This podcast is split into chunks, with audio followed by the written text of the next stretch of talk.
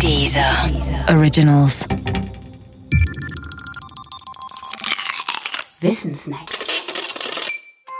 Weihnachtsliederlicher Adventskalender. Türchen 3. In der Weihnachtsbäckerei. Mit Kinderliedern ist es wie mit Kinderbüchern. Ihre Autoren haben manchmal eine größere Wirkung als die Handkes und Jelineks dieser Welt. Und trotzdem kriegen die einen Nobelpreise und die anderen gehen leer aus, weil sie eben nur für Kinder etwas dichten oder komponieren. Das ist bei Astrid Lindgren genauso wie bei Rolf Zukowski. Ein Beispiel dafür ist Rolf Zukowskis In der Weihnachtsbäckerei. Nur zur Klarstellung. Dieses Lied hat es vor 1987 noch nicht einmal gegeben und trotzdem dürfte es dasjenige Advents- bzw. Weihnachtslied sein, bei dem die unter 40-Jährigen mit Abstand am textsichersten sind. Es gehört zur vorweihnachtlichen Plätzchenbackerei wie Stille Nacht, Heilige Nacht zum Heiligabend.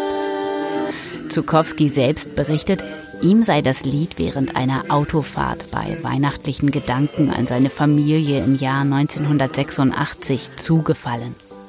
Erfolgreich wurde es freilich erst im Folgejahr als Teil der Zukowski-CD Winterkinder von der es heißt, sie sei die am häufigsten verkaufte Weihnachts-CD überhaupt in Deutschland.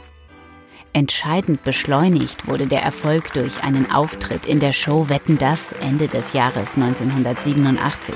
Und von da an war die Weihnachtsbäckerei nicht nur in allen deutschen Kinderohren.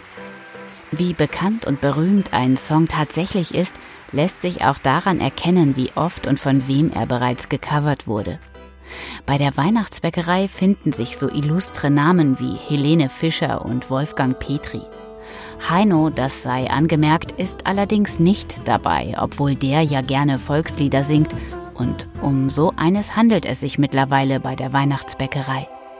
Auf YouTube und den WDR-Seiten finden sich einzelne spezielle Videoversionen für die Sendung mit der Maus.